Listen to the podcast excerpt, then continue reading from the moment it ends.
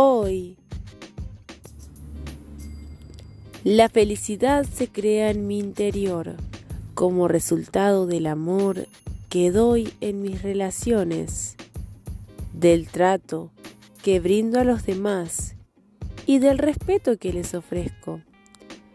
Todo lo que se trata con amor responde de la misma forma, ya sea una planta, un animalito o incluso un objeto material que cuando es tratado con amor dura mucho más.